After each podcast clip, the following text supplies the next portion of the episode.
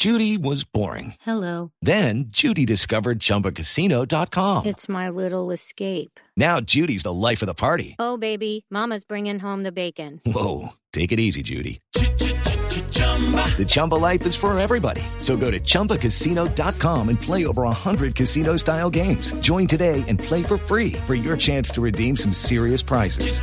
chumba ChumbaCasino.com. No purchase necessary. Void where prohibited by law. 18 plus terms and conditions apply. See website for details. Son las 8 de la noche.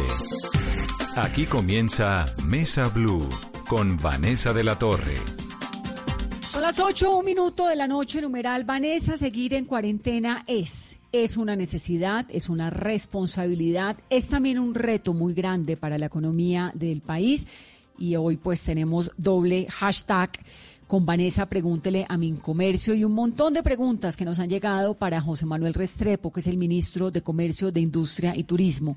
En el día de hoy, el Instituto Nacional de Salud procesó 4.076 pruebas de COVID-19 y el diagnóstico son 640 casos, es el día de más casos. Hagamos una comparación. Ayer se hicieron más pruebas, fueron 4.228 y hubo la mitad de los casos de hoy, 305.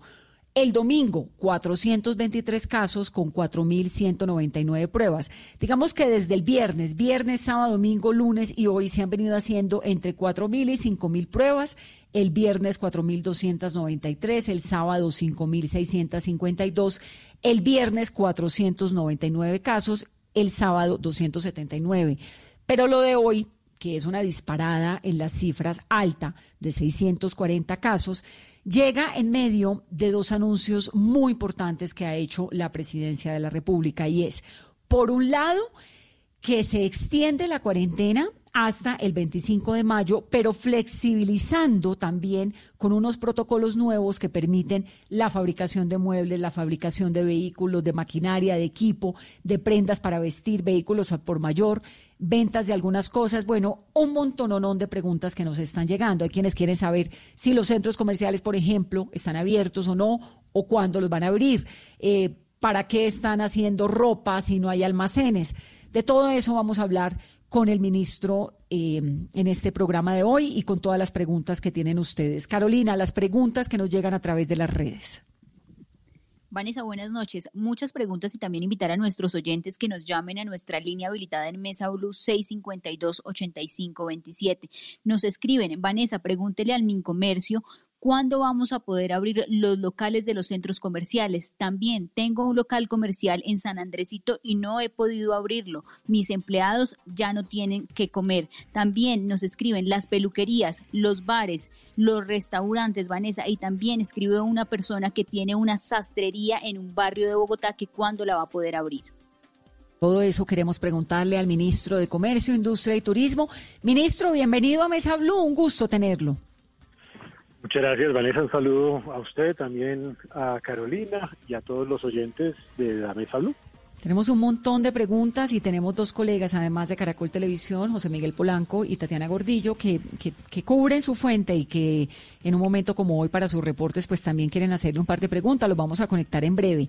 Tal vez quisiera arrancar por esta sensación que tenemos todos y que en el mundo ronda ahí, es si esto de combatir el coronavirus tiene que ver con una decisión entre combatir la pobreza o combatir el COVID-19. ¿Cuál es su posición?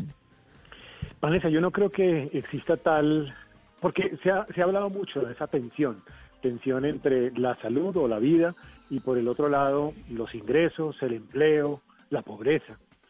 Y yo creo que ahí no existe ese dilema, eso es un falso dilema. Aquí la prioridad, sin duda alguna, tiene que ser la vida sin vida no hay economía, pero de la misma manera sin economía tampoco va a haber la posibilidad de garantizar los recursos para garantizar esa vida a través de la salud. Se necesita entonces primero proteger la vida y simultáneamente con eso ir identificando qué caminos hay responsables, ordenados, graduales, progresivos, para ir generando reactivación de los sectores de la economía por una razón, porque también hay muchos ciudadanos, usted acaba de señalar algunos de ellos, que se preguntan, ¿y mis ingresos? ¿Y mi futuro empleo? ¿Y para dónde va la empresa donde estoy trabajando? ¿Qué posibilidades hay de tener de nuevo el empleo de los ingresos una vez termine el aislamiento? Entonces se necesita en forma simultánea ir identificando esos caminos responsables, progresivos, que permitan ir protegiendo la vida, pero simultáneamente también garantizando reactivación de los sectores productivos. Ministro, a hoy, a estos días de cuarentena, que son 42 eh, días de aislamiento preventivo obligatorio, ¿Cuál es el panorama que usted ve de la economía del país, del comercio, de la gente? Hoy había una imagen muy dolorosa en el centro de Bogotá, que además la hemos visto también en otros lugares, de los trapos rojos, la gente pidiendo, ya no desde las casas, alimentos, sino desde eh, los lugares de comercio diciendo, déjenos abrir. ¿Cuál es el balance que usted hace? Yo creo que el aislamiento, pues naturalmente ha tenido un resultado importante en términos de avanzar, por ejemplo, en la relación del número de personas fallecidas respecto al total de la población, ha avanzado también en comparación con otros países, no solo de América Latina, sino del mundo entero, en el número de personas que se han infectado respecto al total de la población. Ha habido avances importantes también en mejoramientos en la tasa de reproducción de la infección. Desde el punto de vista de salud, ha habido avances, pero el aislamiento también tiene unos costos. Y esos costos se relacionan con dos asuntos que han sido prioridad del gobierno nacional. La primera de ellas es cómo garantizar el acceso a los productos básicos, es decir, que los colombianos tengan acceso a los medicamentos, a los alimentos procesados, a los productos agropecuarios, a los elementos de aseo y de higiene. Y ahí ha habido un esfuerzo gigantesco de billones de pesos para incrementar los programas o giros de los programas como Familias en Acción, Jóvenes en Acción, Adulto Mayor. Se creó un programa nuevo que se llama Ingreso Solidario que va a llegar hasta 3 millones de colombianos. Todo eso está llegando entre 15 y 25 millones de colombianos más vulnerables que necesitan recursos para ese aprovisionamiento. A pesar de eso, pues naturalmente las necesidades existen en ese tema. Y el otro impacto es el impacto en el sector empresarial. Y no solamente la micro, la pequeña o la mediana empresa, sino también se ve afectada la gran empresa. ¿Por qué razón? Porque el aislamiento reduce los ingresos de las empresas, reduce los niveles de demanda en la economía reduce la circulación del dinero en la economía y eso afecta directamente a estos sectores productivos. Allí hemos avanzado en una fase, llamémosla de mitigación, con tratando de posponer pago de impuestos, tratando de dar liquidez, solvencia a través de distintos mecanismos, disminuyendo algunos costos, como los costos en, en materia de pensiones, buscando que se den acuerdos voluntarios de arriendos, en fin, distintos mecanismos que buscan mitigar pero claramente eso no logra solucionar la totalidad de las problemáticas y necesidades y por eso en simultánea con ese esfuerzo de mitigación hay que buscar un reinicio gradual y progresivo de los sectores de la economía porque si no, digamos, el impacto en la economía puede ser muchísimo mayor y más negativo ministro, y es que sin duda para la recuperación de estos sectores y de la economía del país tiene que haber una articulación con las alcaldías. Y usted lo ha llamado de esta manera, la llave de la gradualidad lo tienen los alcaldes. ¿De qué manera estos nuevos sectores, porque esto da mucho alivio y mucha esperanza a todos los comerciantes, a los empresarios de estos sectores? pero desde el lunes 11, ¿cómo va a ser ese proceso con los alcaldes? Porque deben tener listas las medidas de bioseguridad para poder empezar a trabajar. Así es, Carolina. Yo creo que el proceso se ha venido aprendiendo a lo largo del camino, por lo menos desde lo que hemos vivido desde el 27 de abril hasta la fecha. Eh, algunos pensaron que esto era una llegada intempestiva de empresas y de una cantidad de personas a la calle, y no fue así. Y no fue así porque desde el primer momento con el presidente de la República dijimos, el gobierno abre la puerta, pero los alcaldes tienen la llave de la gradualidad. ¿Y cómo la tienen? Sobre la base de los protocolos de bioseguridad que expide en resolución el Ministerio de Salud, que es el responsable en esta materia, los alcaldes, usando esos protocolos, van a ir dándole la llave de la gradualidad. ¿Cómo? Validando los protocolos. ¿Cómo? Definiendo el contexto en el cual se está aplicando ese protocolo, porque una ciudad, por ejemplo, puede tener un problema importante en el uso de transporte público y siempre dijimos, el tope máximo es el 35%. Entonces puede decir, yo le voy a dar una llave de gradualidad para que esa apertura de esas empresas me garantice que no se supere ese 35%, incluso con algunas empresas o sectores productivos definiendo unos horarios de inicio para no congestionar los sistemas de transporte masivo. Y en general validando el protocolo, diciendo ese protocolo se está cumpliendo, adelante. ¿Y eh, quién se va a encargar, ministro, en un país que es pues hemos visto lo que ocurre en Cali, por ejemplo, que lamentablemente los caleños, y soy caleña y me da dolor decirlo, hemos sido tan indisciplinados, a diferencia, por ejemplo, de los paisas que se han portado súper bien en esta cuarentena en algunas zonas de Bogotá, dependiendo las necesidades. ¿Quién responde o quién garantiza que efectivamente los principios de bioseguridad se cumplan? Eso es una responsabilidad, es responsabilidad de quién. Del alcalde. El alcalde o los alcaldes tienen la responsabilidad de garantizar el cumplimiento y vigilar el cumplimiento de los protocolos de bioseguridad. Así se ha dicho en los decretos de orden público respecto de este tema, así se ha dicho también en las resoluciones de los protocolos de bioseguridad y es un poco la dinámica sobre la cual ellos en ese momento tienen esa llave de gradualidad. Pero voy a decir algo muy importante. Hay dos actores que también pueden ayudar en ese proceso. Primero el empresario, porque la responsabilidad también radica en el empresario. El empresario tiene que entender que el momento hoy es distinto a antes del coronavirus. Ellos tienen que ser responsables en garantizar esos protocolos, en la atención a los trabajadores, en el acceso a los elementos de protección personal, entre otros temas. Y la otra responsabilidad es la del ciudadano. O sea, yo creo que también los ciudadanos tenemos que ser responsables y tenemos que ser responsables entendiendo que esto nos puede afectar a nosotros, pero también puede afectar a mi familia o puede afectar a mis vecinos o a mis amigos o a los ciudadanos en general. Pero además puede afectar con la muerte, ¿no? Porque lo de, lo de las cifras de hoy me parecen a mí verdaderamente súper preocupantes. Se hacen menos de las cifras eh, en pruebas que se hicieron ayer pero los casos son el doble, 640 casos, y Colombia supera la barrera de los 8 mil. Uno dice, esto se está creciendo de una manera. Hay, hay, digamos que en este contexto del coronavirus, como todo está medido y funciona con algoritmos, etcétera, hay unas responsabilidades que la gente asume. Entonces Angela Merkel decidió algo y ahí es sus responsabilidades. Eh, Boris Johnson otras, y ahí está pagando su responsabilidad de Bolsonaro otras decisiones. Cada uno toma unas decisiones con la, unas responsabilidades con las decisiones que asume.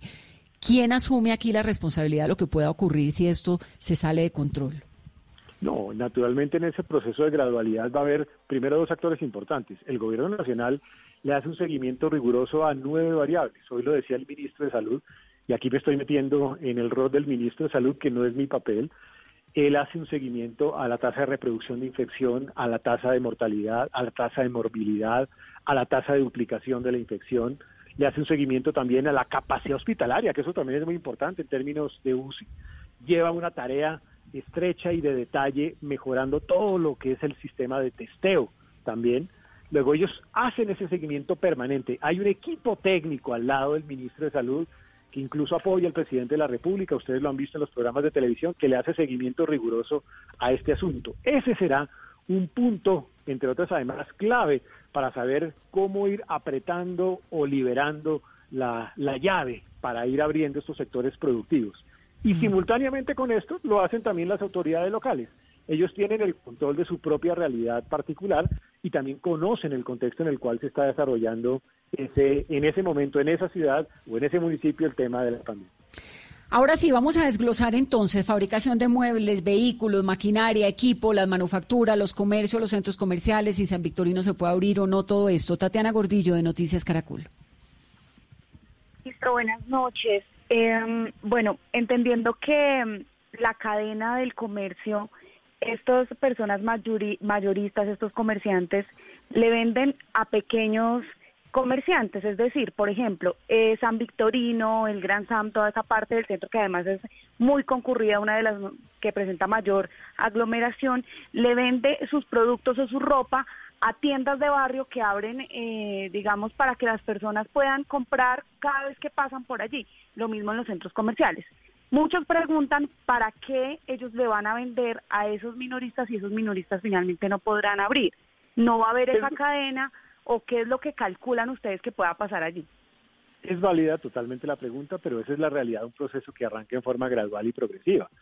Así sucedía lo mismo cuando empezamos a abrir la puerta a algunos sectores de la fabricación o de la industria el día 27 muchos sectores no tenían cómo distribuir, de acuerdo, la cadena está rota y algunos de ellos tomaron la decisión de no abrir. Es el caso de entre un 20 y un 30% en los registros que nosotros tenemos por parte de los gremios de la producción.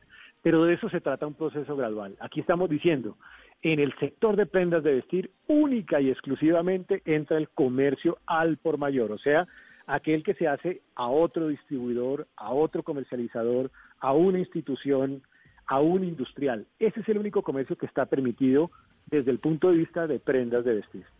Al por mayor significa que el que va a vender en masa lo puede hacer, pero se lo va a vender a- para que lo compre quién, Lo si los almacenes es que están cerrados.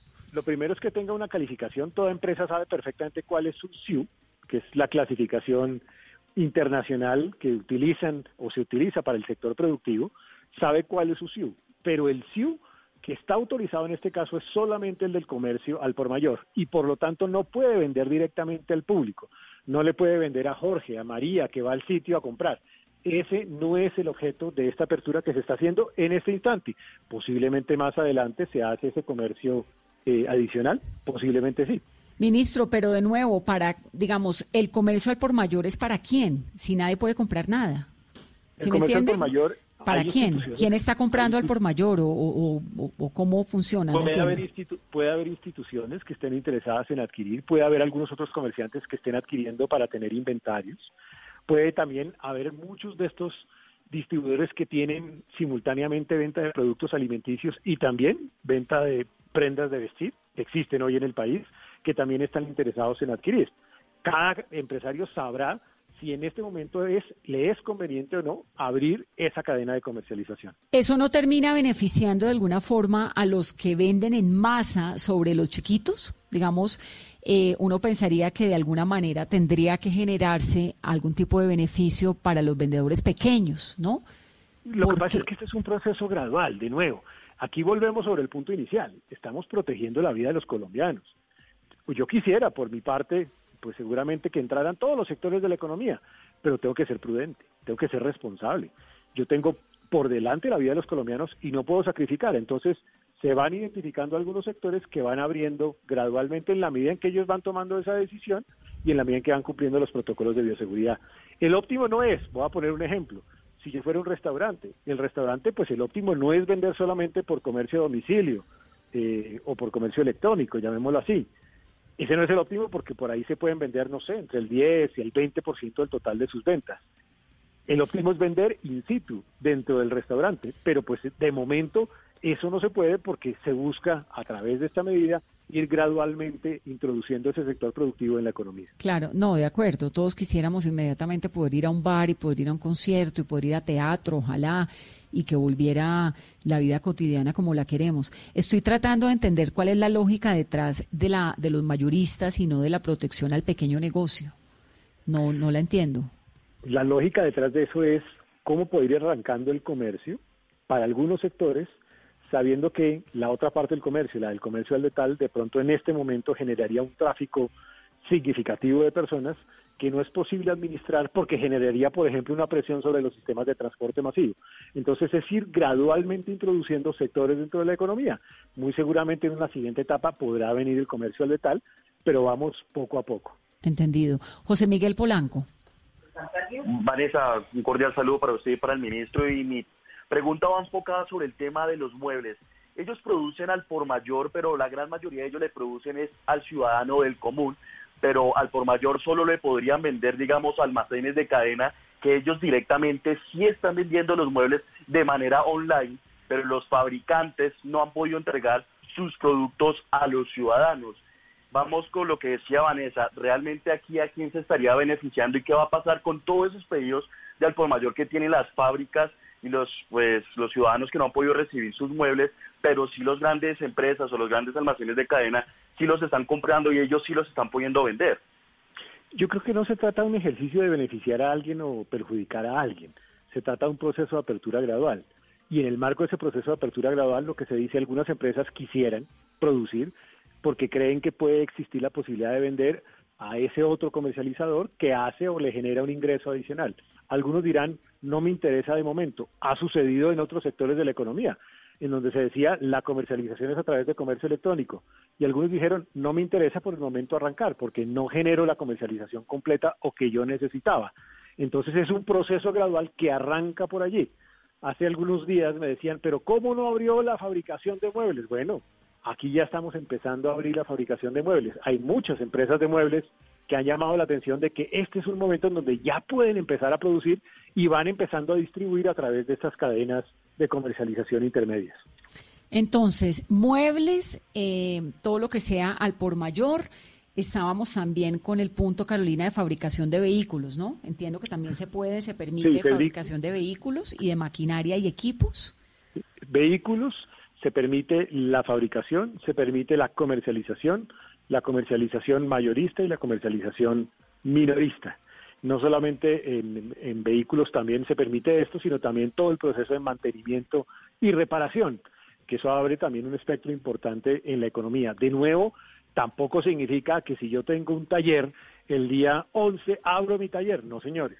El taller tiene que cumplir unos protocolos de bioseguridad y esos protocolos tienen que ser debidamente validados por las autoridades locales. Y las autoridades locales habrán de implementar el camino, el instrumento a través del cual se recojan esos protocolos y se dé el proceso de validación. Ministro, también ferreterías, cerrajerías y lavandería, pero solamente a domicilio. las eh, las eh, cerrajerías, todo lo que son materiales de construcción, se permite su venta al detalle, es decir, venta al minorista. ¿Cómo funciona lo de las lavanderías? Ah, ¿Cómo queda? Me acaba, me acaba de preguntar de lavanderías o de cerrajerías, ya no. No, no, las dos. las cerrajerías más o menos están funcionando, porque en esos días a alguien se le quedó la llave de la casa cerrada y el domicilio funcionó, y bueno, más o menos. Pero no crea, por ejemplo, las ferreterías que pueden vender al detalle, esa es una oportunidad que se les abre también. Yo creo que ese es un avance importante en comercio eh, minorista. Las lavanderías, las lavanderías van a poder funcionar, van a poder funcionar. Don ministro, la, ferretería de la Galería Alameda, de la Caracas, ¿se puede abrir a partir del 11? No a partir del 11 porque de nuevo tienen que presentar los protocolos de validación de protocolos, es decir, tienen que armar su plan de protocolos, cumplir su protocolo, hacer el proceso de validación y una vez se surta ese proceso de validación, pues podrán arrancar a, a operar. Y eso es importante insistir una y mil veces sobre este asunto, porque la vez pasada quedó como la sensación de que todo el mundo podía salir a operar. No, señores, tienen que primero presentar el protocolo, validar el protocolo por parte de la autoridad competente, que es la, la autoridad local, y allí sí empezar a operar. En las lavanderías eh, creímos que era, era muy importante empezar con algún sector de servicios. Este sector de servicios se necesita sobre la base de que una de las prioridades en el manejo de la pandemia es garantizar la higiene eh, y la limpieza. Entonces, se buscó que las lavanderías pudieran operar siempre y cuando operaran su servicio a domicilio. Pues estaba viendo, el país de España se trajo un especial maravilloso el domingo sobre cómo había sido, digamos, todo ese proceso tan dramático de España y luego cómo ahora ya finalmente, poco a poco están abriendo. Las lavanderías nunca cerraron, fueron de algunas de las que nunca cerraron porque, por lo que está diciendo usted, ¿no? Porque es pues era importantísimo como mantener eh, el aseo. JJ Pinilla de Noticias Caracol también y seguimos con el ministro. Gracias, Vanessa. Buenas noches, eh, ministro. Em, al comienzo de, de, esta emergencia, de esta pandemia aquí en Colombia, eh, pues nos vimos abocados a una reducción de elementos clave, alcohol, tapabocas, todos estos elementos que, eran vitales para enfrentar esta pandemia. Poco a poco se ha ido regularizando y vemos en Noticias Caracol, casi a diario pasamos experiencias de gente que se cambió el chip de grandes empresas y empezaron a fabricar todos estos elementos y hoy ya podemos decir hay un superávit de todos estos elementos. Entiendo que en su escritorio hay una resolución, la 457 eh, de abril de este año, que mm, está para discusión sobre el tema de cómo poder exportar estos tipos de elementos médicos a otros países. Obvio, está cerrado el aeropuerto, obvio, está paralizado todo este, mm, toda esta situación de, exportaciones, pero pero ¿qué viabilidad hay para que esas otras personas que están pensando en otro tipo de, negocio para resarcir las pérdidas eh, que ha dejado esta pandemia se pueda decidir, ministro? JJ, una de nuestras prioridades ha sido lo que yo llamaría la reconversión industrial. Nosotros mismos motivamos esa reconversión industrial no solamente en el sector de fabricantes de confecciones, prendas de vestir, sino también en los sectores de plásticos y en los sectores de cosméticos. Es increíble ver compañías que producían históricamente cera, hoy produciendo gel antibacterial, o compañías que producían, digamos, plásticos tradicionales, hoy produciendo guantes de látex. Y ahí ha habido un esfuerzo gigantesco de los gremios de la producción. Destaco a Acoplásticos, que ha venido haciendo la tarea para transformar o reconvertir empresas del sector de plásticos.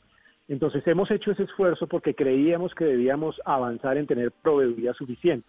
Segundo, Luis Guillermo Plata, el exministro de Comercio, viene liderando toda una estrategia para una gran compra pública, gigante compra pública de elementos de protección en salud. Y eso se hace y se va a hacer en muy buena proporción de la mano del sector productivo nacional, comprando eh, tapabocas, guantes, comprando polainas, gorros, gafas de protección, entre otros temas. Eso ha generado también una dinámica interesante en algunos sectores de la economía. Y seguiremos haciendo ese esfuerzo porque creo que es muy importante, primero para la producción nacional y segundo para la propia proveeduría. Nosotros, sí, antes de esto, tomamos una decisión que la han tomado 91 países a nivel internacional, que es restringir las exportaciones, por una razón sencilla, porque aquí hay una prioridad de salud pública. Si yo tengo un producto, lo voy a necesitar, sé que lo voy a necesitar, por ejemplo, en el pico de la pandemia, pues entonces tomamos esa decisión de restricción de exportación, pero le voy a decir una cosa, lo estamos revisando casi que semanalmente para ver si semanalmente se puede abrir algún canal de exportación para algunos de estos productos. Y voy a poner un ejemplo, todo lo que son los tapabocas, eh, ¿cómo se les puede llamar? De moda, fashion, llamémoslo así, ya se incluso se están exportando al exterior producidos en Colombia. ¿Por qué? Porque había una sobreproducción en el caso nacional. Luego vamos a hacerle seguimiento y si se puede abrir, se abre. Si no se puede abrir por razones de salud pública, pues no se abre y se restringe la exportación. Ministro, ¿usted cree, usted que es ministro de Comercio y de Comercio Exterior por ahí derecho, eh, ¿usted cree que esto va a cambiar la forma como se relacionan comercialmente los países? Pues venimos de una globalización tan contundente que una gripa en China nos termina afectando acá. No me cabe la menor duda que el coronavirus vino y nos va a cambiar como sociedad. Nos va a cambiar primero como sociedad en nuestra manera de actuar, en nuestra manera de pensar, en nuestra manera de relacionarnos mutuamente. Pero también nos está cambiando en la manera como empezamos a ver los temas de comercio internacional.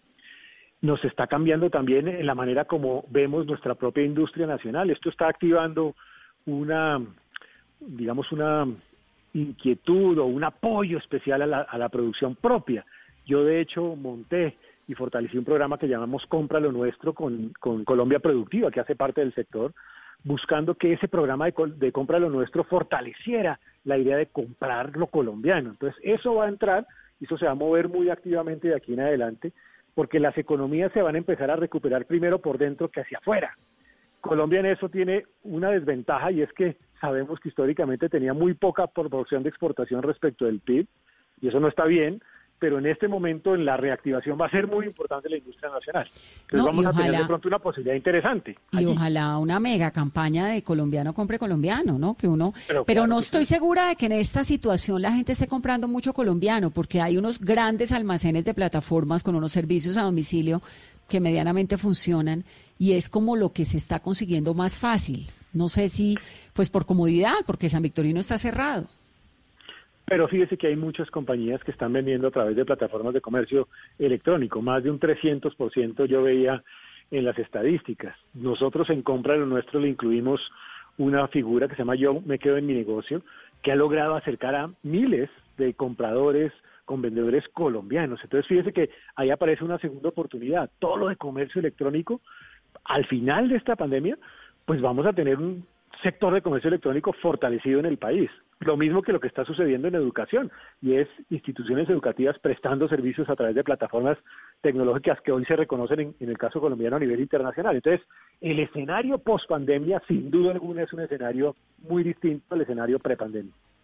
Bueno, voy a darle la palabra a dos oyentes porque usted sabe que este, este programa lo hacemos eh, con los oyentes. Yo sé que ya se tiene que ir, ministro, pero démosle la oportunidad a dos personas rápidamente para que le puedan preguntar. Alexander Rodríguez, que es dueño de una peluquería y que nos contactó a través de Twitter. Alexander, lo escucha el ministro.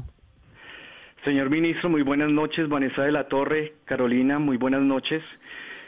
Señor ministro, eh, yo soy un colombiano más de tantos. Eh, mi familia vive en Europa, pero yo vivo en Colombia. Jamás me quise ir para allá porque creo en este país y amo este país. Yo tengo una peluquería y mi pregunta es, ¿qué va a pasar con respecto a nosotros?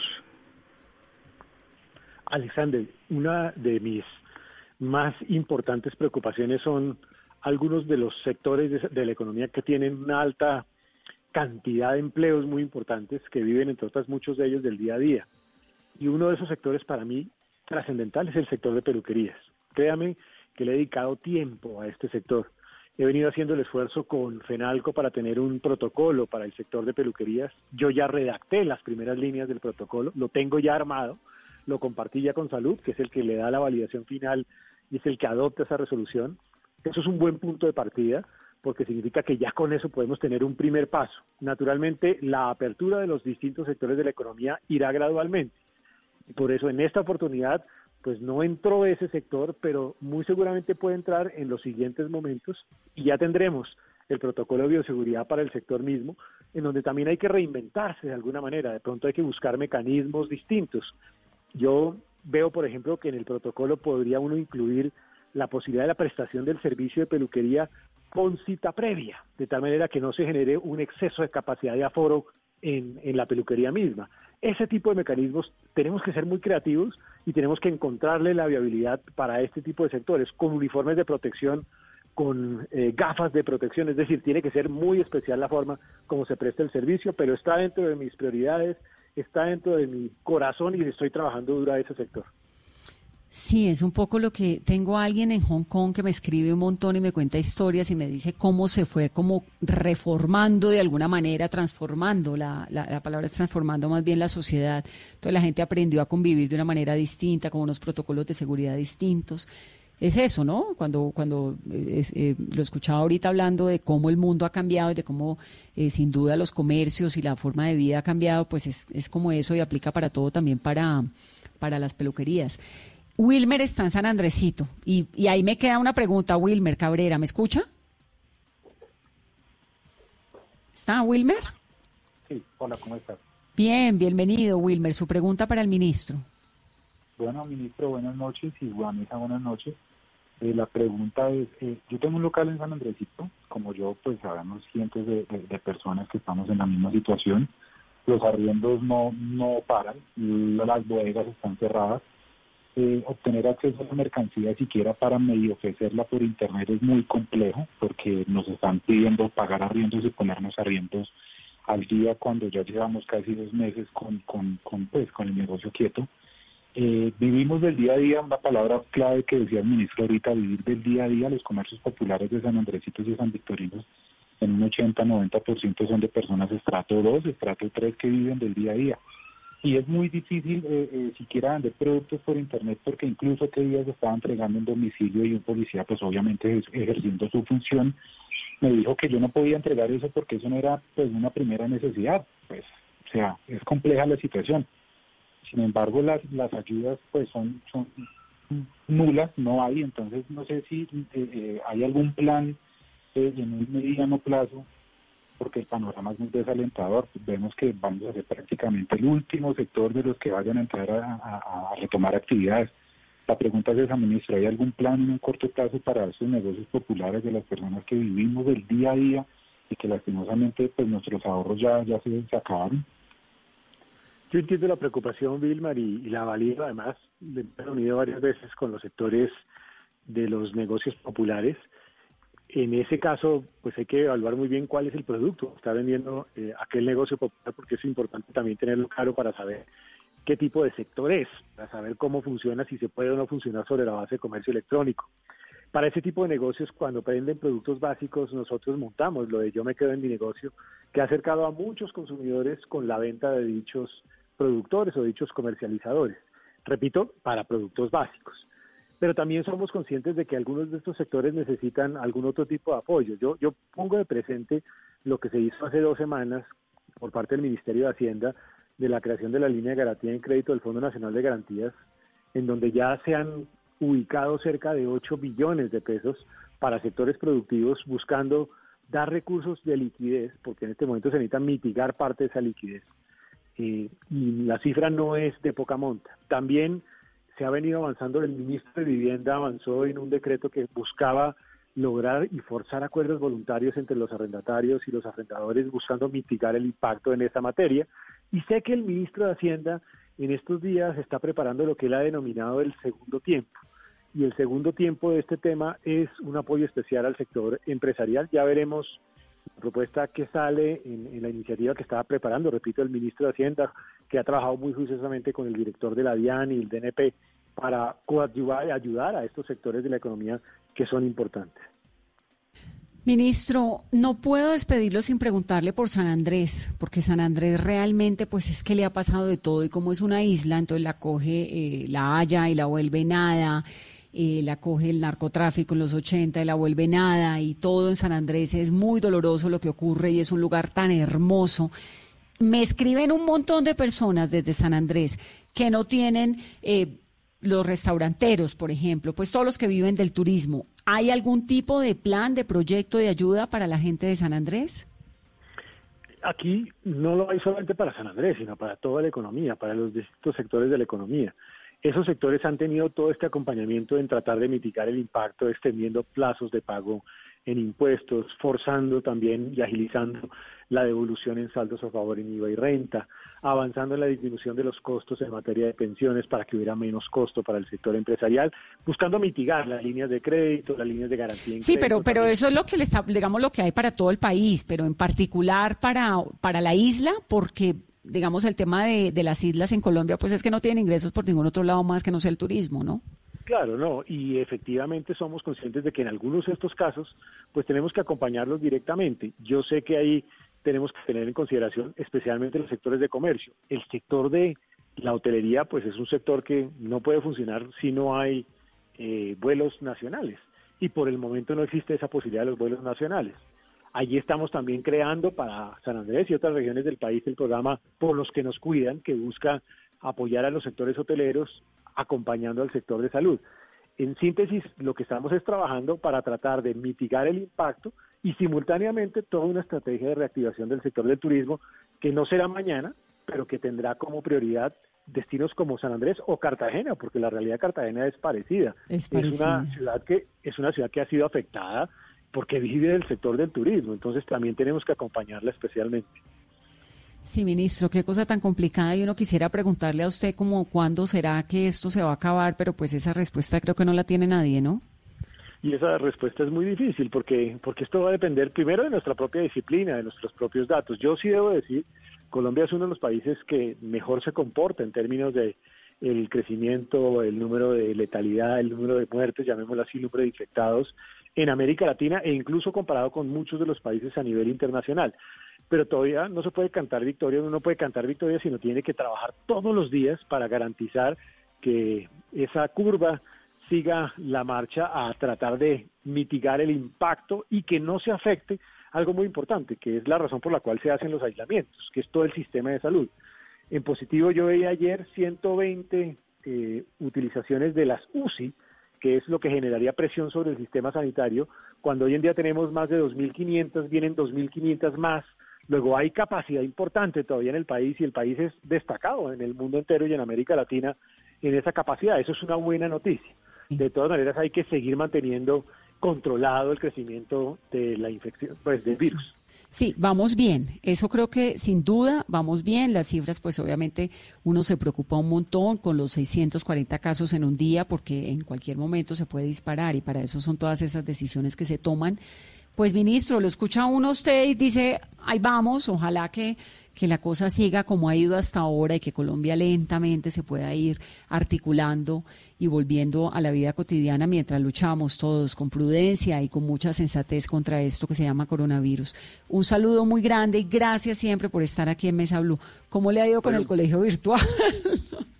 mis hijos están ya un poco desesperados, mi señora más, eh, pero yo creo que hay que seguir haciendo el esfuerzo, hay que seguir haciendo el esfuerzo porque, claro, no es fácil, y lo veíamos incluso para, para la celebración del Día de la Madre, no ha sido un año fácil, no ha sido un año fácil para las madres, no ha sido un año fácil para los hijos.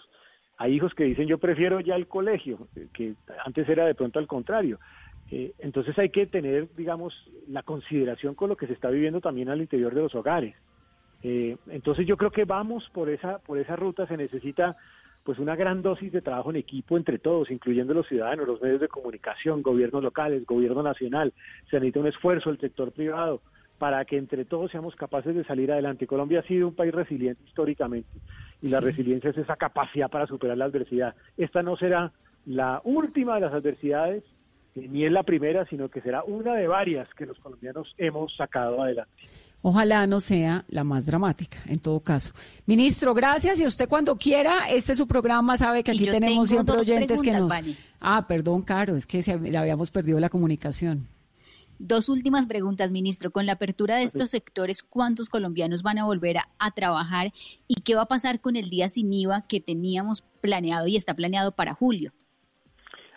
básicamente con esto, eh, aquí hay que, la respuesta precisa es Depende, pero la respuesta, digamos, inicial es, en total las personas que trabajan en estos sectores particulares de la economía en el país serían más o menos un millón doscientas mil personas. Pero no todas van a salir a trabajar, ni todas salen al tiempo, por las razones que ya he expuesto anteriormente. Hay muchos que hacen teletrabajo, por lo menos un 30%, un, perdón, un 7%. Hay muchos que toman la decisión de no abrir porque no tienen la cadena de comercialización completa, entre un 20 y un 30%. Ya con eso yo estimo aproximadamente que estaríamos en el orden de unos 800 mil personas. Y hay también que tener en consideración que no todos arrancan en forma simultánea. Entonces, habrá toda esa gradualidad que dan los alcaldes, lo que al final significa que esto es un proceso que puede llegar allá, pero que va a arrancar de una manera muy gradual y, y ponderada. Ministro, gracias por estar en Mesa Blue. Un saludo muy especial y, que le vaya bien con toda esta implementación, que si le va bien al ministerio suyo, pues nos va bien a todos los colombianos. Muchas gracias, Vanessa. Muchas gracias, Carolina, y a todos los oyentes de la, de la Mesa Blue. Es un placer estar aquí con ustedes. Aquí siempre bienvenido. Es José Manuel Restrepo esta noche en Mesa Blue. Ocho. Ok, round two. Name something that's not boring. laundry? Uh, a book club. Computer solitaire, huh? Ah, oh, sorry, we were looking for Chumba Casino. That's right. ChumbaCasino.com has over 100 casino style games. Join today and play for free for your chance to redeem some serious prizes. ChumbaCasino.com. No purchase necessary. Full prohibited by law. 18 plus terms and conditions apply. See website for details. 42. Hacemos una pausa rápidamente y regresamos en breve. Y a esta hora en Blue Radio tenemos recomendaciones e información importante para todos nuestros oyentes. Para Volkswagen la seguridad es una prioridad en todo momento. Y este es el momento de protegerte, de lavarte las manos, de distanciarte socialmente y de tener paciencia. Pero también es la hora de aprovechar el tiempo en familia, de reconectarte y de disfrutar la compañía de los que más quieres. Es un mensaje de Volkswagen. Seguimos con más aquí en Blue Radio. 8.46. Bueno, Carolina, entonces quedan más o menos claros los, los paisajes. No se pueden abrir los almacenes. Lo de la venta al por mayor, pues es básicamente para suplir algunas necesidades de los consumidores. Hay quienes preguntan por los almacenes de cosméticos, no se pueden abrir. No es que se ven, no es que se eh, vuelva el comercio tal, está volviendo pero no necesariamente como lo hemos imaginado. Lo de las ferreterías es bien importante porque son almacenes pequeños, pero abren las ferreterías. Eh, si usted necesita mandar a hacer un mueble, lo puede hacer. Si necesita ir a comprar un mueble a un almacén, en este momento no lo puede hacer. Más o menos, ¿no?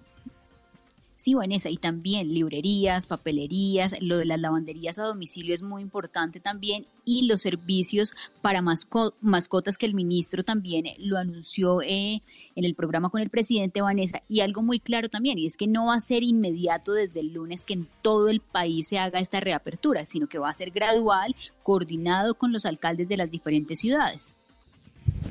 Sí, eso es importantísimo, porque un poco ahí la responsabilidad termina siendo en la implementación que hagan los alcaldes de esto. Pero bueno, como telón de fondo, las cifras muy delicadas y, tal vez saber qué opina nuestro doctor Camilo Prieto, que nos ayuda aquí a entender constantemente, es médico, es cirujano y dirige un grupo de médicos en Bucaramanga, Medellín y Bogotá que con diferentes especialidades están trabajando en esta documentación epidemiológica del COVID-19. Doctor Prieto, bienvenido. Vanessa Carolina, buenas noches y para toda la audiencia de Blue Radio, un saludo. Yo quedé muy inquieta con ese resultado de los 640 casos de hoy con 4.000 pruebas, 4.076, que son menos pruebas que ayer y más casos que ayer. como resultado. ¿Cuál es la lectura que usted hace? Bueno, hay que tener presente lo siguiente. Es esperable que cada vez se vayan acumulando más casos. Eso, eso es natural, ¿no? Cada vez el número va a ir incrementando. Pero una cosa es ver los números aislados, datos, y lo otro aterrizar la información, que es lo que quiero hacer en este momento. Entonces, como bien lo mencionas, se procesaron 4.076 pruebas, de las cuales 640 fueron positivas. Es decir, estamos hablando de una positividad del 15.7%, ¿correcto? Ayer se procesaron 4.228, es decir, más. Y la positividad fue de, 100, de 7.24%. Cuando digo positividad, Vanessa, quiere decir que es el porcentaje del total de las pruebas que fue positivo. ¿De acuerdo? Y si empezamos a ver el histórico para atrás, ahí vamos a ver que el otro día fue 10%, 4.92. O sea, en este momento, lo que le puedo decir a la audiencia es que hoy tuvimos el mayor porcentaje de positividad, muy lejos de los otros. Ahora, ¿a qué puede obedecer esto? Entonces uno puede pensar en dos razones. Dice, no, es que de pronto se están estudiando algunos grupos de riesgo que pueden dar con mayor posibilidad positivos. Por ejemplo, Meta cáncer de, perdón, cárcel de Villavicencio. Entonces, ah, sí, allá se detectaron unos nuevos casos en Villavicencio, entonces debe ser por eso. Pero, ¿qué ocurre? Nosotros hicimos el ejercicio, Vanessa, de retirar la población del meta y decir, bueno, suponiendo que no se haya analizado el meta, partamos de que eso está generando un sesgo y la positividad nos sigue dando alta, 11.9%. Sigue siendo de las más altas de todo el inicio de la pandemia. Ese es un primer dato que quiero dejar presente. Ahora el otro, importantísimo. Cuando miramos de la capacidad operativa que tiene el país, Colombia puede procesar al día 12.083 pruebas de PCR. 12.083. Y resulta que, por ejemplo, un día como hoy se procesaron 4.076. Es decir, estamos operando solamente a un 33.7%.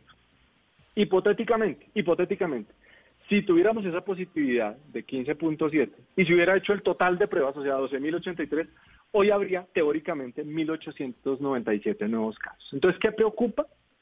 Ver una aceleración en los, en los, en los casos y en estos últimos días. En no es solamente el número, sino es la magnitud de los cambios, en eso quiero ser enfático.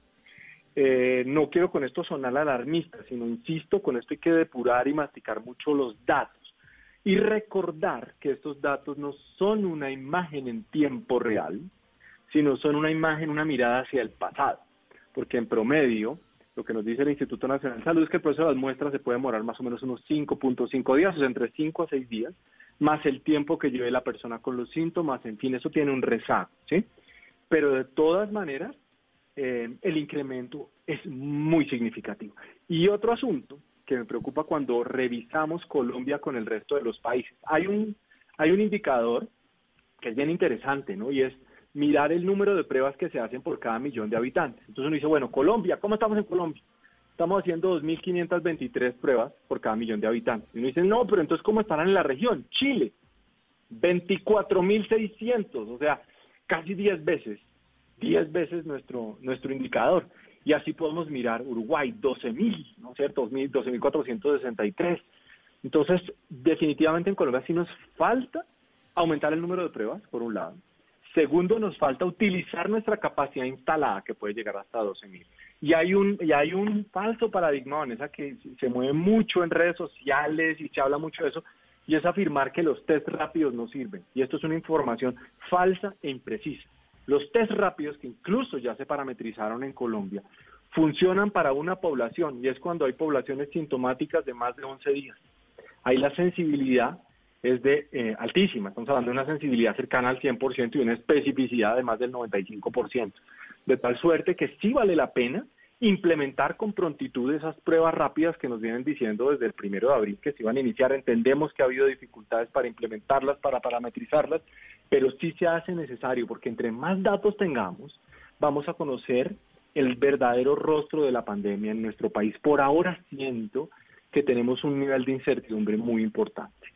Doctor Camilo Prieto, y esa incertidumbre aumenta cuando usted nos dice que 12.083 pruebas es la capacidad que tenemos para hacer y por qué solamente estamos haciendo, por ejemplo, en los últimos cinco días entre 4.000 y 5.000 pruebas. Sí, esa, esa, esa pregunta también la seguimos haciendo nosotros. Tenemos 12, capacidad para 12.083 y tenemos 53 laboratorios. Entonces uno diría, la red que tenemos es muy importante, es súper importante. Entonces nos dicen, no, es que no hay reactivos. ¿no? Eso no es un pronunciamiento oficial, pero es una de las cosas que circula. No, es que no hay reactivos. Y yo me pregunto, bueno, ¿por qué si no hay reactivos? ¿Por qué un país de la región, por qué países de la región pueden operar a capacidades 10 veces superior cuando miramos ese indicador de test por millón de habitantes? Entonces algo pasa, ¿no es cierto? Algo ocurre. Ahora, el otro tema es los criterios para tomar las muestras. Me dice, bueno, ¿será que en las regiones esos criterios de qué manera están operando? Sí, qué tanta facilidad de acceso hay para tomar las pruebas en regiones apartadas, ¿verdad? Entonces, por ejemplo, cuando hablamos de casos COVID cero, no, que hay municipios con cero casos de COVID. A mí me gustaría como que depuráramos ese número cero y hablar que es un cero de casos registrados y reportados, porque pueden haber casos de contagio que aún no estén documentados. Entonces, digamos que la síntesis de esta idea es que necesitamos documentar mucho más y aumentar ese esfuerzo en conocer cómo es el verdadero comportamiento, porque estamos teniendo una imagen parcial, ¿sí? O estamos, estamos teniendo una, una parte del panorama, pero la capacidad no se está aprovechando, no, no le estamos dando uso suficiente a las posibilidades que tiene el país. Y hay unas distancias importantes, por ejemplo, Bogotá, cuando miramos ese indicador de millón de habitantes comparado con Antioquia, Bogotá está haciendo el doble de Antioquia, el doble. Entonces, claro, si Antioquia hace menos, o sea, cada vez que yo hago menos pruebas, registro menos, ¿no? Con esto no estoy diciendo que Antioquia esté haciendo poquito, sino es para dar el ejemplo. Es como el caso de Nicaragua. Uno puede decir, no, Nicaragua es el país con menos casos de toda América Latina. Pues claro, porque no miden. Mira el número de muertes, pero claro. Pero si uno no mide, pues no sabe. Esa es la mejor estrategia. O sea, no es la de Colombia, obviamente no es la de no somos Nicaragua, no somos Nicaragua. No, a uno le da, a uno le da la sensación de que Colombia va, a uno le da la sensación de que Colombia va bien, pero cuando se dispara una cifra como la de hoy, uno dice, y entonces mañana con qué vamos a salir y pasa, o mañana con qué, y cuando el país está pensando en desacelerar, eh, porque es que uno ve que en España y que en Italia ya comenzaron a abrir negocios y a moverse el comercio, pero pues es que ellos la pasaron duro un tiempo muy largo, ¿no? Ellos llevan eh, un, trecho duro. Entonces uno dice, sí, bueno, llevan momentos distintos, son momentos distintos y con criterios, Vanessa, diferentísimos. Fíjate que para flexibilizar la cuarentena tienes que tener en cuenta tres aspectos. Uno, cómo estás en infraestructura hospitalaria, cómo está la capacidad de respuesta ante la crisis. Segundo, cómo está la documentación de esa desaceleración de la curva de contagio, ¿sí? Y el tercero es contar con un número suficiente de pruebas. Entonces, si bien el país ha hecho esfuerzos, porque eso hay que reconocerlo, pero es importante también depurar estos datos y aproximarnos a ver qué nivel de incertidumbre tenemos. Porque, por ejemplo, para el personal de salud, seguimos todavía en el limbo de, bueno, ¿cómo van a ser los protocolos de seguimiento para el personal de salud en Colombia? ¿Cómo se van a implementar estos test en todo el personal de salud? ¿Quién va a cubrir esos costos? Porque hay unos protocolos que hablan que a los médicos nos tienen que hacer test cada 15 días. Bueno, ¿y quién va a cubrir esos costos de, de estos test? Y solo para los médicos y los auxiliares de enfermería y el resto del personal. Entonces hay un nivel de complejidad que de aquí al jueves nosotros esperamos que el Ministerio de Salud nos pueda responder esas preguntas, porque el, presidente en su alocución de hoy dijo, para el jueves eh, esperamos tener los protocolos, y también nos lo dijo el ministro, ministro de Comercio, esperamos que tengan los protocolos y que con eso cerremos un espacio, por lo menos a esa incertidumbre frente a los protocolos. Ahora bien, el tema de las pruebas y el número de las pruebas nos sigue inquietando, y sobre todo este asunto de la positividad, que creo que es es una, es, un, es una variable particular que el país tiene que empezar. Sí, de, la, de la, no, no, el optimismo hay que mantenerlo sin duda. claro que sí, y hay que seguirle metiendo la mejor energía a esto, pero cuando digo es la positividad, hablo de la cantidad de test. Ah, ok, ok, ok, ok, ok.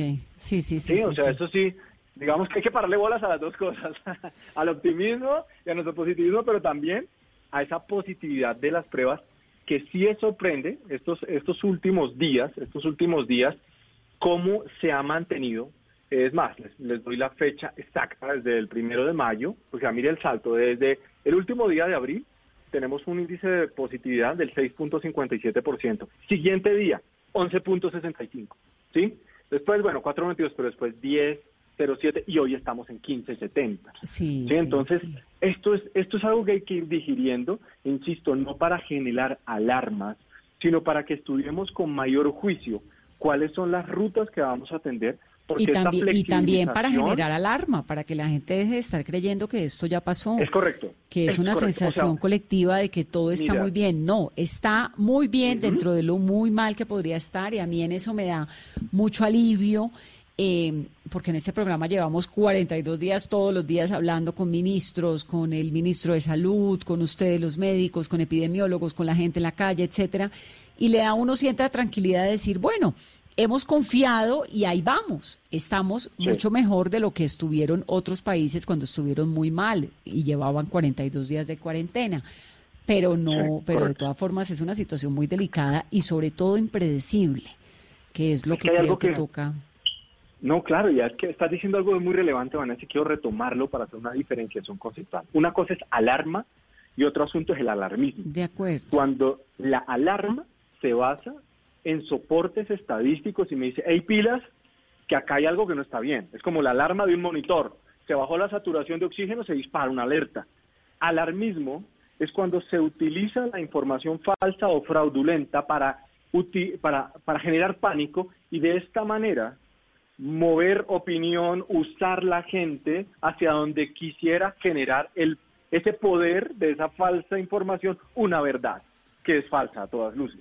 Entonces sí necesitamos tener esas alertas prendidas, insisto, para poder tener una mejor ruta epidemiológica, para poder tomar las mejores decisiones.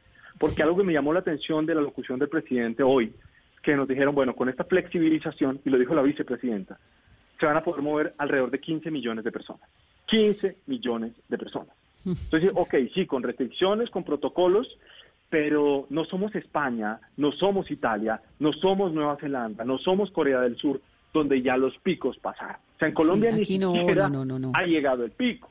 Entonces uno entiende que el confinamiento no puede ser de por vida. Técnicamente las cuarentenas se pueden flexibilizar, pero hay que ver de qué manera se dan gradualmente esas flexibilizaciones y hacia qué sectores se apunta a hacer esas flexibilizaciones, porque ahí viene un balance entre promuevo la economía, pero estas, esta promoción de estos sectores económicos, ¿cuántas vidas me puede llegar a costar? Nos pueden costar. Doctor Camilo, un gusto siempre tenerlo aquí en Mesa Blue. Un saludo. Para ustedes también un saludo y muchas gracias por la invitación. Gracias, Caro. Mañana, miércoles. Musical, ¿no? Sí, yo creo que Vanessa, después de la noticia de hoy, de pues mucha gente ya estaba ilusionada en que el 11 podía ser otra noticia, entonces llevémosles como música, esperanza, eh, porque muchos mensajes, Vanessa, recibimos hoy de lo que va a ser los próximos días de cuarentena en casa. Paciencia, todos paciencia, aprendamos a cocinar algo distinto, metámosle buena vibra a este tiempo del que seguramente nos acordaremos, ojalá con una gran sonrisa y con el recuerdo de Mesa Blue todas las noches allí acompañando las nueve, un minuto. Feliz noche.